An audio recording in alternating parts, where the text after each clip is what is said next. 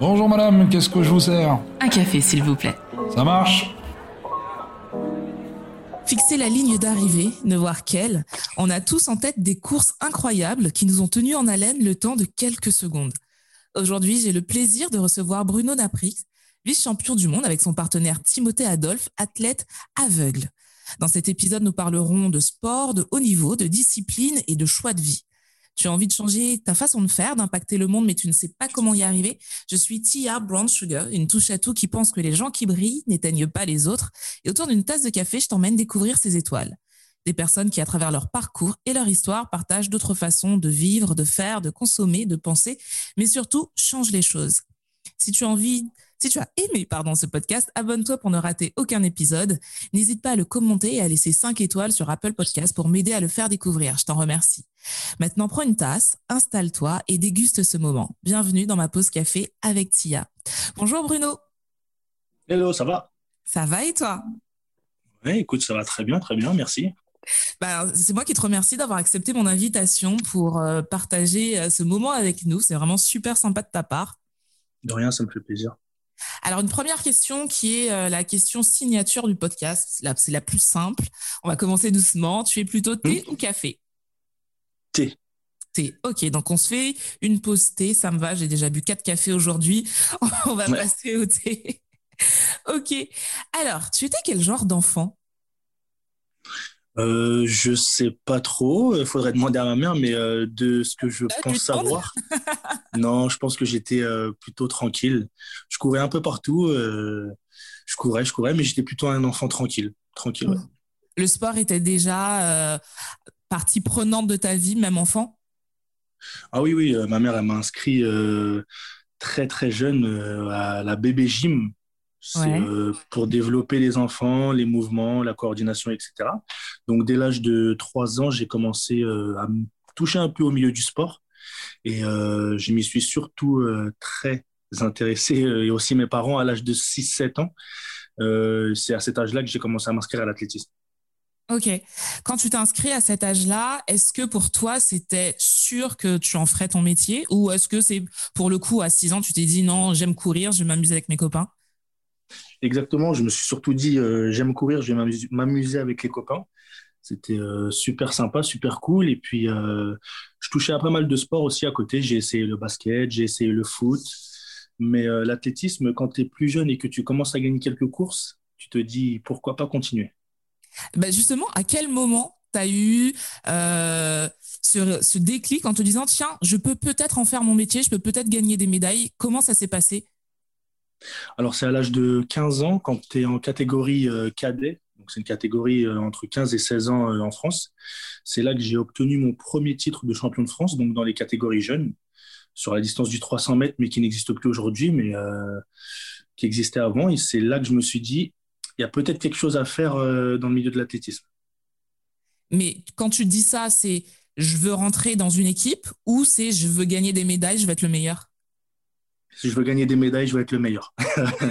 la première médaille dit que voilà, euh, j'avais un bon potentiel pour pouvoir en gagner d'autres. Donc je me suis dit, euh, voilà, c'est le début, c'est la première et euh, ben, la suite, va falloir en gagner d'autres. Ça va pas être facile, mais il faudra en gagner d'autres.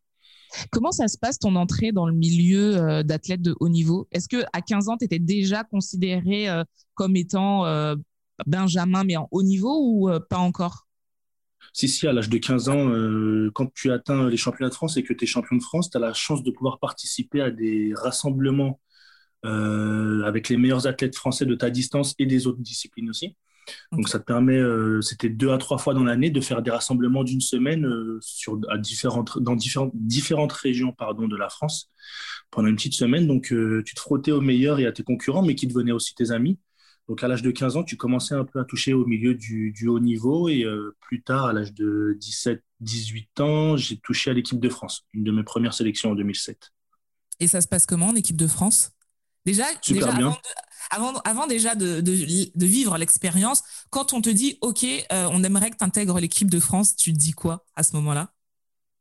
Ben, en fait, euh, ça se passe dans le sens où tu donc as un un programme à faire dans l'année et puis tu sais que dans ta catégorie donc des 17-18 ans, tu as telle échéance à la fin de l'année qui en l'occurrence là en 2007 étaient les championnats d'Europe, des moins de, c'était, enfin, les championnats d'Europe de ma catégorie. Mhm. Et donc, tu te fixes cet objectif en te disant, voilà, il faut que j'y arrive. Et puis, le jour où tu, tu reçois la convocation avec l'enveloppe écrit euh, accepté et convoqué en équipe de France, bah, surtout quand c'est la première, tu es, comme un fou. Quoi. Tu te dis, euh, waouh, je vais euh, porter les couleurs bleu, blanc, rouge, représenter mon pays, ma famille, mes amis, quoi de plus, quoi de mieux. quoi. C'est clair, c'est clair. Et une fois que tu es là, une fois que tu es dans l'équipe, ça se passe comment ton, ta première course avec le maillot tricolore? Énorme pression énorme pression, euh, juste euh, ben, même pendant toute la compétition, plus le jour de la de, de l'épreuve arrivait, plus euh, la pression montait. Mais j'ai réussi à plutôt bien gérer. L'ambiance passait super bien parce que j'étais avec des ben, plus des concurrents pour le coup, enfin si un peu des concurrents, mais surtout des amis en équipe. Donc l'ambiance super bonne. Et, et la première course s'est super bien passée parce que j'ai réussi à me qualifier pour le tour suivant.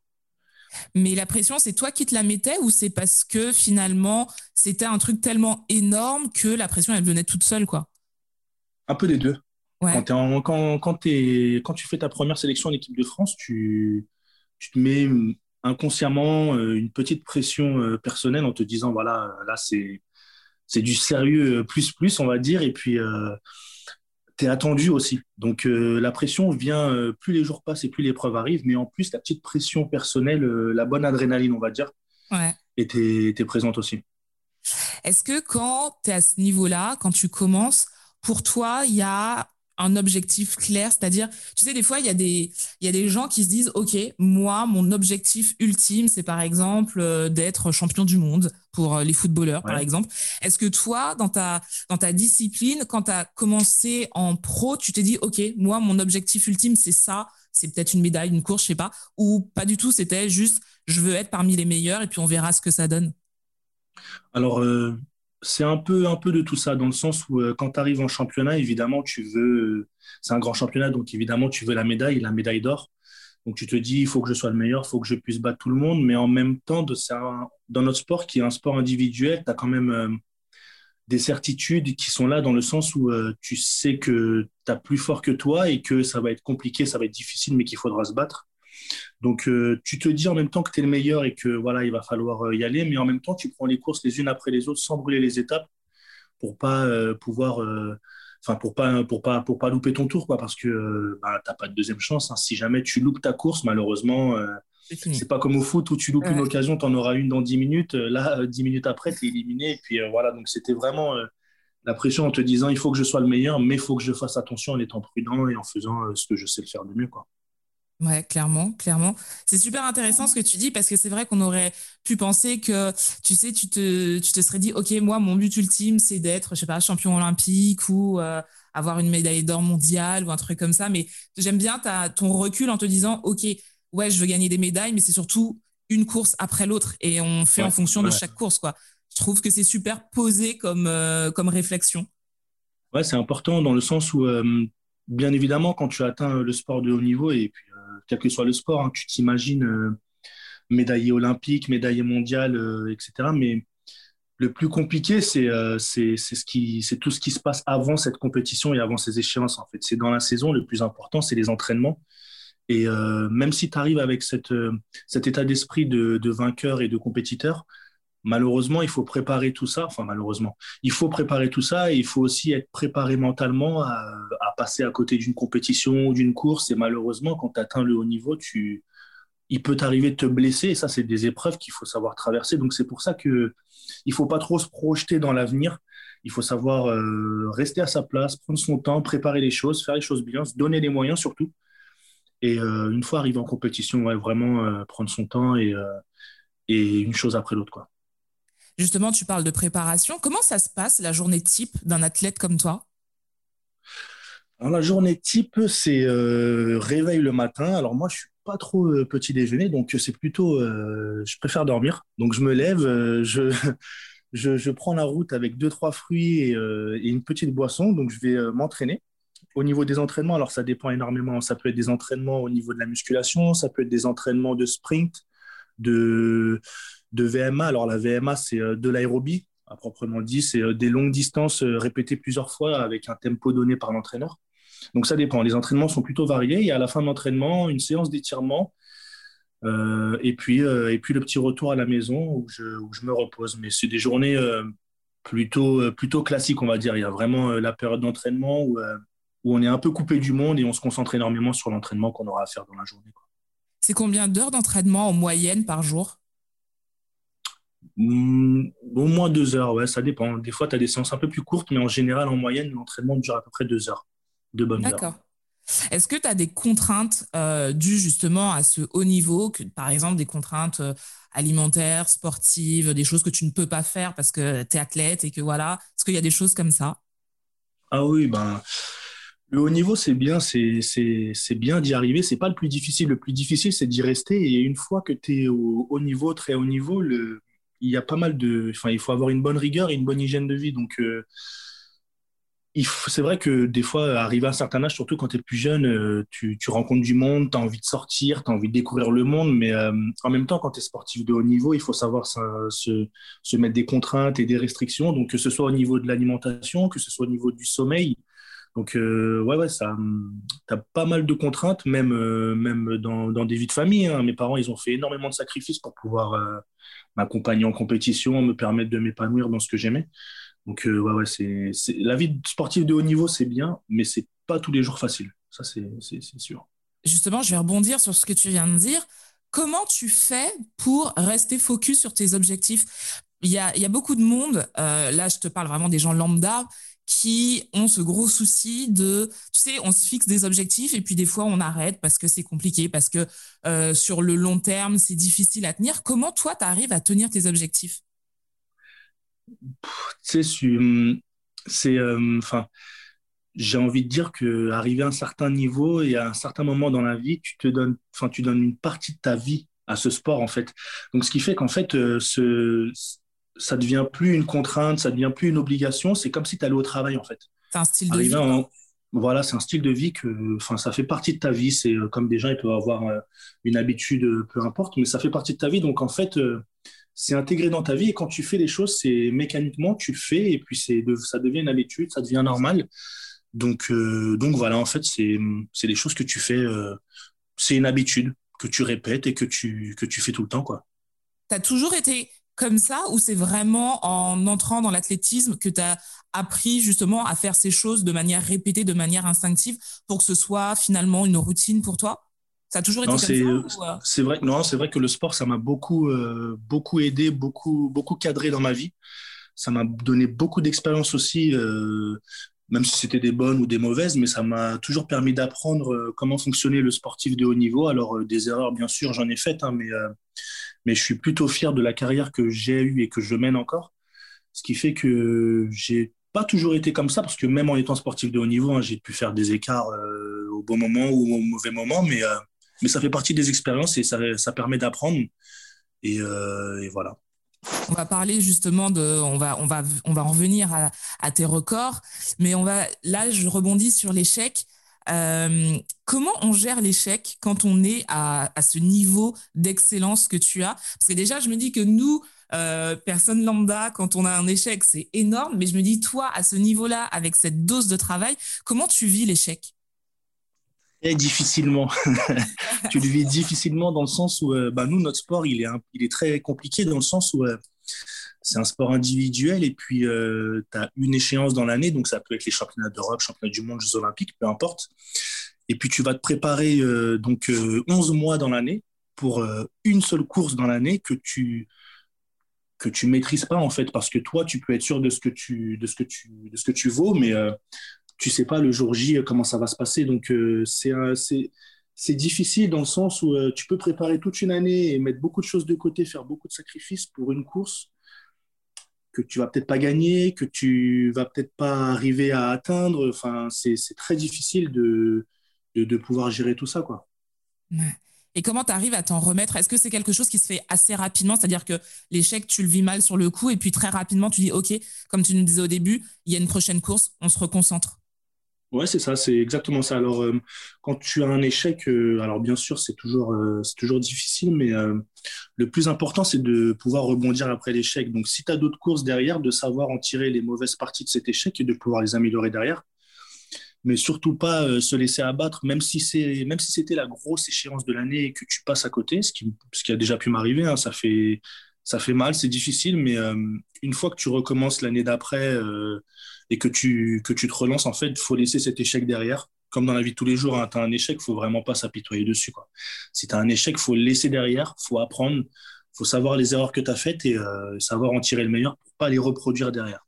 Ça, c'est très important dans notre sport et même dans la vie de tous les jours. C'est très important de, de, savoir rebondir après un échec. C'est clair, c'est clair. Je suis totalement d'accord avec toi. Aujourd'hui, tu es euh, le guide de Timothée Adolphe. Donc, Timothée Adolphe, qui est un mhm. athlète aussi de l'athlétisme, qui est aveugle mhm. à 100%. Euh, moi, j'ai découvert, euh, on va dire, ce, cet aspect, ouais, cet aspect de, de, ce, de sportif comme ça, de guide grâce à toi. Alors, mhm. Alors, faut savoir qu'on travaille ensemble, mais ça, on y viendra. Et, euh, et euh, comment tu es devenu guide sportif Comment ça s'est passé? Parce que avant, tu courais tout seul. Comment tu t'es dit un jour, tiens, je vais accompagner un autre athlète? Ben, je me suis, je me suis jamais vraiment posé la question. C'est vrai que j'avais jamais, euh, j'y avais jamais, jamais songé. Et euh, c'est l'ancien guide de Timothée, donc qui s'appelle Cédric Philippe, un athlète euh, de haut niveau aussi que je connais et que je, enfin, que je connaissais et que je connais toujours d'ailleurs, qui est venu me voir à une compétition euh, en 2019, à une compétition. Hein, donc à la fin de ma course, il est venu me voir et il m'a demandé est-ce que ça pouvait m'intéresser d'être guide d'un athlète déficient visuel? Donc moi, j'y connaissais pas grand, enfin, j'y connaissais quasiment rien. Je, savais qu'il y avait des athlètes paralympiques, mais je ne connaissais pas. Donc je lui ai dit bah écoute, je termine ma saison et puis euh, à la fin de la saison, on se voit et on discute avec Timothée s'il faut et puis on, voit euh, ce qui est possible de faire. Mais au premier abord, ça m'a intéressé. Ensuite, on a, ça a permis de, rencontrer Timothée et, euh, et, ça a très bien matché. C'est quoi la spécificité quand on court en étant guide? C'est quoi la différence? Alors, quand par rapport à quand tu cours seul en individuel? Alors, ben, pour résumer un peu, euh, vu que Timothée est aveugle, moi je, suis les, moi je suis les yeux et lui sont les jambes. Donc en fait, euh, la spécificité d'être guide, en fait, tu as certains critères à remplir. Donc déjà, il faut avoir un record, euh, un meilleur record que Timothée, ce qui va lui permettre, lui, de, de, ne, pas, de ne pas avoir quelqu'un qui est à son niveau, donc ne pas être, ne pas être comment on dit ça, ne pas être pénalisé, voilà, pardon, je cherchais mes mots, ne pas être pénalisé. Donc, il faut aussi savoir euh, être guide sur le de, au niveau de l'athlétisme, mais aussi être guide de vie, parce que quand on est ensemble en compétition, évidemment, euh, c'est moi qui l'accompagne, enfin moi et l'autre guide, hein, mais c'est nous qui l'accompagnons euh, tous les jours. voilà, il faut savoir aussi s'adapter. C'est c'est primordial. L'adaptation aux besoins de l'athlète déficient visuel, c'est très très important. Comment ça se passe une course avec quelqu'un qui ne voit pas? Tu sais, J'essaye de me projeter, mais c'est compliqué de se projeter euh, dans une situation comme ça. Toi, tu fais quoi concrètement quand vous êtes euh, sur la ligne d'arrivée? Il se passe quoi de la ligne d'arrivée jusqu'à la fin? Ben, De la ligne de départ plutôt jusqu'à la fin Alors, arrivé à la ligne de départ, euh, je positionne Timothée en général sur le, plot qui avec le numéro de notre couloir. Donc je lui demande de s'asseoir là et puis c'est moi qui prépare nos, starting blocks. Donc on a des on a des mesures qui sont très bien réglées, euh, qui sont propres à nous, j'ai envie de dire. Euh, c'est moi qui règle le tout et puis après je l'accompagne pour qu'il puisse venir essayer une position et se mettre euh, en position pour voir s'il se sent bien, si les, les marques lui vont bien. Et euh, ensuite de ça, ben, on est tous les deux derrière les starting blocks. Je le mets en position quand l'arbitre euh, nous demande de nous mettre en position. On va faire toute la course ensemble. Donc pendant la course, c'est vrai que j'ai l'opportunité de lui parler, de l'encourager, ce qui fonctionne assez bien euh, sur, pour notre binôme. Une fois arrivé à la ligne d'arrivée, il faut que je le laisse passer devant moi pour qu'il puisse la passer avant moi, sinon on est éliminé. Ah, c'est vrai, si avant, vous êtes éliminé. Ouais, exactement. Si jamais je franchis la ligne d'arrivée avant lui, euh, on, ben, ça compte pas en fait. On est éliminé, donc il faut que je laisse passer devant. Et ensuite, euh, on félicite les, les, concurrents et puis on attend les résultats de la course. Mais, euh, mais, mais voilà, c'est comme ça que ça se passe, une course avec un athlète non-voyant. Alors, pour préparer cette interview, j'ai regardé des courses que vous avez faites et c'est vrai que c'est impressionnant parce que on, je trouve qu'on va vraiment dans le détail. Tu vois, quand tu dis que tu le prépares sur la ligne de départ, faut vraiment que les gens visualisent que euh, la, préparation que tu fais avec lui, c'est par exemple, au niveau des mains, vraiment au millimètre près pour qu'il dépasse pas la, la ligne de départ. Et c'est vrai que je regardais ça et je me disais, mais mince, mais si par exemple il bouge de trop, ben c'est vraiment à toi de faire en sorte que ce soit parfaitement aligné, quoi, que ses doigts soient parfaitement alignés. Exactement. Euh, sur, la, sur la ligne de départ, c'est moi qui dois faire bien attention à ce que ses doigts soient, soient bien positionnés, à ce qu'ils soient bien droits, qu'il ait une bonne position dans les blocs pour que quand on puisse prendre le départ, parce que sur une distance comme le 100 mètres, le départ, c'est primordial et c'est tellement explosif que, en fait, en étant deux à devoir être synchro à ce moment-là, il faut vraiment, ça joue vraiment à des, à des, à des centimètres, des millimètres, hein, vraiment des détails, mais c'est très, très important pour moi et pour lui d'être dans les meilleures dispositions avant une course et d'être bien positionné pour pas qu'on puisse euh, bah, soit se rentrer dedans, créer un écart et que lui marche sur le couloir d'à côté et qu'il soit éliminé. Enfin, il faut vraiment que sur 100 mètres, c'est vraiment à des détails, c'est vraiment très très important. Ouais, j'ai trouvé ça génial de vraiment, j'en ai, j'ai regardé quelques courses que vous avez faites et j'ai trouvé ça hyper passionnant de voir comment vous progressiez ensemble. Et euh, pour les personnes qui nous écoutent, si jamais vous pouvez vraiment regarder les courses euh, de Bruno et de Timothée, vous allez voir, c'est quand même assez impressionnant de voir courir ensemble. Moi, ce que j'ai remarqué, ben, ce qu'on, ce que j'ai remarqué, mais je crois que ça se dégage de vous, il, y a une confiance qui est juste, euh, comment, comment dire, elle est juste là, quoi, et elle saute aux yeux. Comment ça se travaille, une confiance comme ça?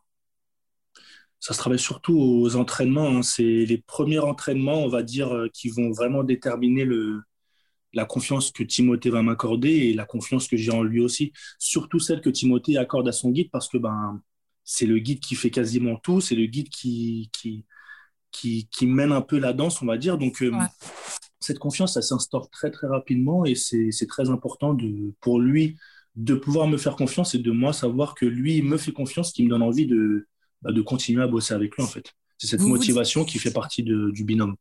Vous vous dites tout? Ouais, ouais, plus ou moins tout. On partage beaucoup, beaucoup de choses.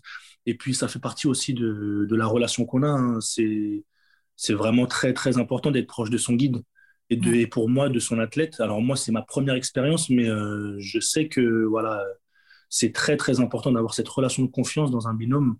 S'il n'y a pas de confiance, c'est compliqué derrière. Ouais. Alors, je l'ai pas précisé au début parce que je voulais qu'on qu'on en arrive à ce sujet-là. Vous avez remporté la deuxième place quand même sur le 100 mètres hommes au championnat du monde handisport 2019. Alors moi, j'étais devant ma télé. alors, j'étais pas devant la télé, mais devant l'écran d'ordinateur parce que voilà, je savais qu'il y avait la course et qu'il fallait absolument que je la regarde. C'était juste énorme. Comment tu as vécu ce moment? C'était incroyable parce qu'on a été au championnat du monde après, après avoir euh, mis en place notre binôme. On avait euh, trois mois de travail ensemble, quoi. Donc on se connaissait que depuis trois mois. Et comme j'ai ah dit tout à l'heure, la confiance, ah ouais, ça faisait que trois mois qu'on bossait ensemble. comme je disais tout à l'heure, la confiance, ça s'est instaurée super rapidement. Et puis c'est vrai que sachant qu'il y avait cette échéance qui arrivait quand même à grands pas et très rapidement, on s'est mis dans une, enfin surtout, surtout moi, je me suis mis dans une condition mentale où je me disais, voilà, la compétition, je suis avec lui, mais c'est en fait, c'est comme si c'était moi qui étais en compétition. Donc euh, c'est sa compétition à lui, mais c'est la mienne aussi dans le sens où je partage la même adrénaline, j'ai les mêmes séances d'entraînement, j'ai le même train de vie, et puis une fois arrivé sur place, on fait quasiment tout ensemble, quoi. Donc euh, c'est comme si c'était ma compétition qui devient notre compétition, en gros, voilà, c'est ça quand tu franchis, euh, quand vous franchissez tous les deux la ligne d'arrivée, euh, c'est quoi le sentiment? Grande fierté, énorme fierté euh, déjà pour lui parce que c'est vrai qu'il a eu des mésaventures au grand championnat auparavant, mais j'ai, on se connaissait pas encore, mais j'ai vu que il avait eu des difficultés à obtenir des médailles dans les grands, dans les différents grands championnats. Et là, me dire que j'arrive trois mois après et qu'avec Timothée, j'obtiens une médaille d'argent au championnat du monde, je me dis c'est absolument énorme. Et en fait, la sensation que tu as après cette course, en fait, c'est la même sensation que quand moi je gagnais des titres ou des médailles euh, en individuel. C'est vraiment une grosse fierté, énorme fierté, et on était super contents. Super, super contents. Alors, j'ai regardé un truc, tu vas me dire si tu as ressenti la même chose. J'ai regardé, euh, alors j'ai regardé genre 20 fois parce que j'adore le foot. J'ai regardé un reportage sur euh, le mondial, le dernier mondial où on a gagné la deuxième étoile, cette fameuse deuxième étoile. Et en fait, Didier Deschamps dit à un moment que le jour de la finale, il savait qu'il allait gagner, il savait que l'équipe de France allait gagner. Il y avait un sentiment tellement puissant que pour lui, c'était que cette fin était normale, en fait. Est-ce que mhm. toi, ce jour-là, tu as eu ce sentiment-là, un truc que tu peux pas expliquer, mais tu savais qu'au fond de toi, vous auriez une médaille. Peu importe la médaille, mais que vous auriez une médaille. Alors, euh, même pas du tout, franchement. Euh, on est arrivé dans ces championnats euh, alors avec une certaine confiance de notre binôme, mais une confiance au niveau, au niveau chronométrique parce qu'il y a toujours un ranking à l'approche d'un grand championnat. Et on savait que voilà, on était en forme et que il y avait quelque chose à faire. Mais on, on ne savait pas auparavant, surtout pour lui qui avait eu des mésaventures dans les grands championnats, même quand il gagnait ou qui devait gagner, par rapport aux mésaventures qu'il avait eues avant, il n'y avait aucune précipitation de ce niveau-là. On a vraiment pris les courses les unes après les autres, surtout que lui, il a pas mal enchaîné entre le 400 et le 100 mètres. On a vraiment pris les courses les unes après les autres. Et son expérience, je pense aussi, a fait qu'il euh, a mieux abordé ces championnats du monde. Et mon expérience que j'ai pu apporter aussi, euh, que j'ai pu lui apporter, on fait, nos expériences ont fait qu'on a super bien géré ces championnats et nous ont permis bah, d'obtenir cette médaille d'argent sur 100 mètres. Alors là, on est en 2021. Mhm. Il y a les JO de Tokyo. Vous préparez le, vous allez courir pour le 100 et le 400 mètres. Exactement. C'est un enfant qui va se réaliser? Carrément, carrément, carrément. Euh, j'ai, quand j'étais en athlète individuel, j'ai loupé les Jeux Olympiques de 2012. Alors, à pas grand-chose, je dirais pas ça, mais je les ai loupés dans le sens où euh, je suis passé un peu à côté de ma course. Donc, bon, euh, voilà, c'était une grosse désillusion. Mais aujourd'hui, ce projet avec Timothée fait que, bah, grâce à cette victoire au championnat du monde de cette médaille d'argent, on a pu se qualifier automatiquement pour les Jeux. Donc là, on prépare cette échéance sérieusement, très sérieusement. On sait que voilà, on va arriver là-bas, ça va être compliqué, mais pareil, on arrivera confiant. Et oui, c'est un rêve de gosse qui se réalise. Euh, les Jeux olympiques ou paralympiques, hein, c'est quelque chose d'énorme. C'est une compétition tous les quatre ans, c'est quelque chose que qu'on peut pas louper. Quand tu es sportif de haut niveau, c'est quelque chose qu'il faut réussir à, vivre au moins une fois dans sa vie. Est-ce qu'on prépare de la même manière euh, un championnat mondial qu'un championnat euh, olympique? Est-ce que la préparation est la même ou pas forcément? Si, si, vraiment, euh, l'approche des compétitions euh, de très haut niveau, la préparation dans la saison est quasiment pareille, ce qui fait qu'il n'y a pas énormément de changements. Alors, les seuls changements qu'il peut y avoir, c'est au niveau de, des, disponibilités. Tu es un peu plus sollicité par, enfin, Timothée est un peu plus sollicité par les médias parce qu'évidemment, les Jeux Olympiques, ça représente vraiment une énorme échéance. Mais au niveau euh, préparation physique et sportive, la préparation se passe de la même façon. Euh, ça se passe de la même façon.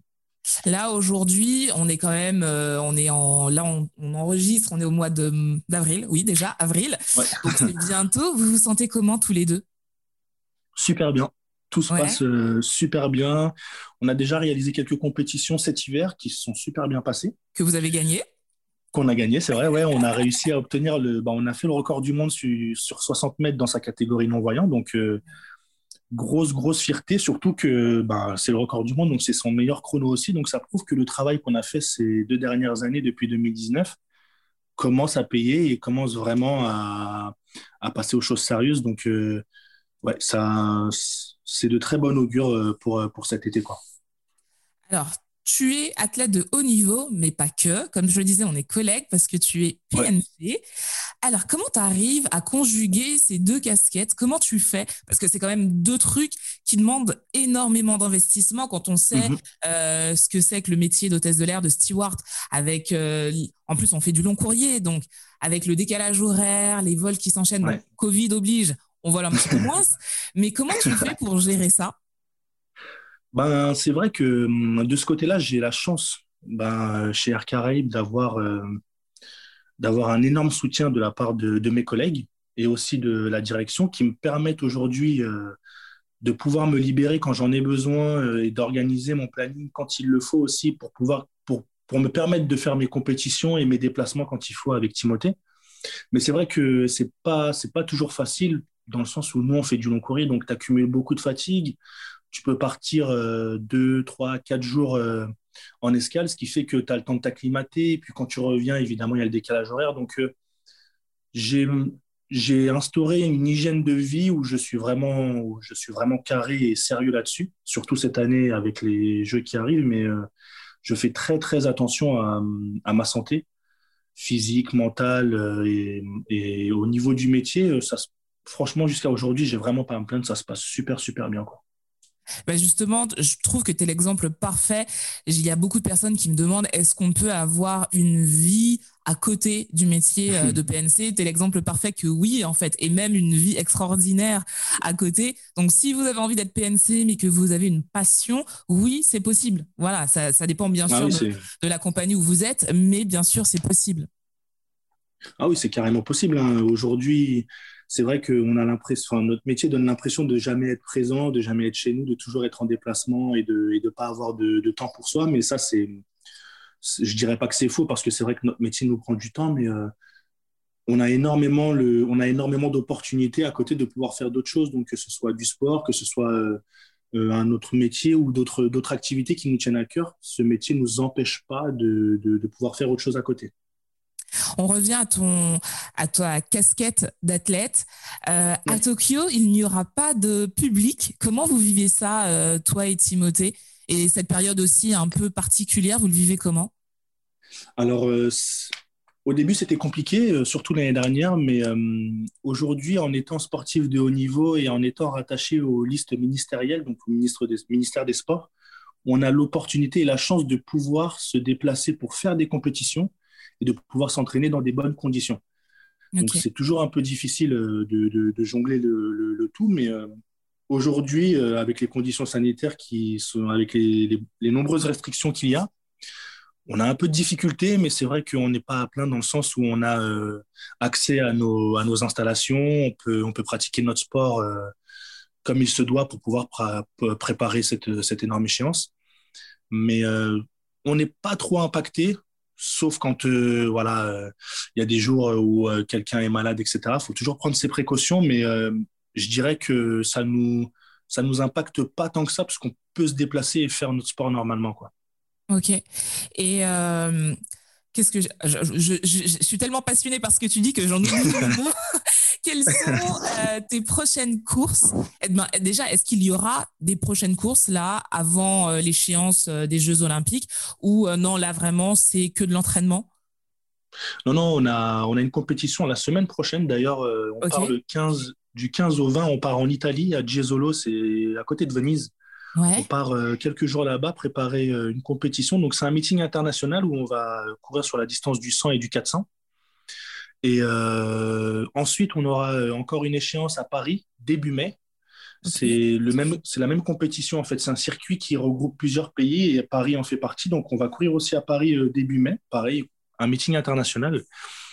Ensuite, on a les championnats d'Europe à ne pas négliger au mois de, au mois de juin en Pologne, qui seront, euh, je dirais pas déterminants pour les Jeux, mais qui seront un, un très bon indicateur pour savoir où on en est ce qui a amélioré et les petits détails qu'il faudra, euh, sur lesquels il faudra travailler un peu plus. Et puis euh, la grosse échéance au mois d'août, fin août, début septembre, les Jeux paralympiques à Tokyo. Génial, génial. En tout cas, nous, on sera là pour te supporter, euh, toi et Timothée, ça c'est clair. Ah, merci. Qu'est-ce qu'on peut te souhaiter pour la suite? Alors, qu'est-ce que vous pouvez me souhaiter? C'est bah, que tout se passe bien, qu'il n'y ait pas de blessures, pas de pépins physiques, que tout se passe bien dans la préparation et des médailles. les médailles, euh, les médailles qui vont bien euh, et puis euh, et puis voilà, la santé surtout parce que évidemment si on se blesse on peut pas participer. Donc la santé avant tout et que du bon, que du bon pour la suite en espérant bah, tout ce qu'on souhaite. Ah bah, merci beaucoup. Souhaite. Et, et, moi, je le sens bien pour l'or au JO. Vraiment. Mon petit doigt me dit que l'or, ah, bah, c'est totalement possible j'écoute ton petit dos aussi en espérant aussi qu'il a raison parce qu'on travaille très dur et euh, on va arriver là-bas avec une détermination euh, à toute épreuve et on va essayer de choper la médaille d'or. Ça, c'est une certitude. Ça va le faire, ça va le faire. On arrive à la dernière question du podcast qui est pour moi la, la, ouais, la question la plus importante. Mhm. Alors, écoute bien. Si, si on ne devait retenir qu'une chose de toi, de ton expérience ou un message que tu as envie de partager avec nous, quel serait-il? Je dirais que quand on veut, on peut. Ce qui fait que on peut, on doit faire ce qu'on a envie de faire. Le plus important surtout, c'est que dans ce qu'on fait et dans ce qu'on entreprend, il faut surtout prendre du plaisir. Il faut pas sentir ça comme une, comme une contrainte. Si on prend du plaisir dans ce qu'on fait, on peut se donner les moyens d'arriver et de faire de très belles choses. Que ce soit dans le domaine du sport ou dans la vie privée, c'est des choses vraiment très importantes. Il faut vraiment se donner les moyens et, euh, et, euh, et, tout tenter. Et, euh, et kiffer. Vraiment, kiffer un max, kiffer la vie et vraiment prendre du plaisir dans ce qu'on fait. C'est vraiment très, très important. En tout cas, merci Bruno pour ce moment. C'était de rien. Merci beaucoup. Merci à toi. Merci pour cette belle énergie que tu as. C'est es vraiment une source de motivation et j'espère que les gens qui nous écoutent euh, ont apprécié et que ceux qui ont un rêve comme ça dans le coin de leur tête en se disant c'est peut-être trop, ben en t'écoutant pourront se dire ben pourquoi pas moi? Voilà, faut du travail, ouais, faut oser comme tu l'as dit. Quand on veut, on peut. Donc euh, exactement. Donnez-vous les moyens de réaliser vos rêves. Rien n'est impossible. Exactement. vraiment, merci. Et puis, c'est vraiment, je te souhaite tout le bonheur du monde. Et je te bah, dis, je te remercie beaucoup. Pareil qu'il faut pas dire euh, bonne chance. Donc, je te dis merde pour la suite. merci beaucoup, en tout cas. Merci de m'avoir invité. Avec plaisir. Pour vous qui nous écoutez, cet épisode se termine. Merci de nous avoir écoutés, je me répète. Retrouvez ma pause café avec Tia tous les mercredis sur toutes les plateformes de podcast, sur Instagram et sur YouTube. Je vous embrasse. Prenez soin de vous, prenez soin de vos proches et à la semaine prochaine.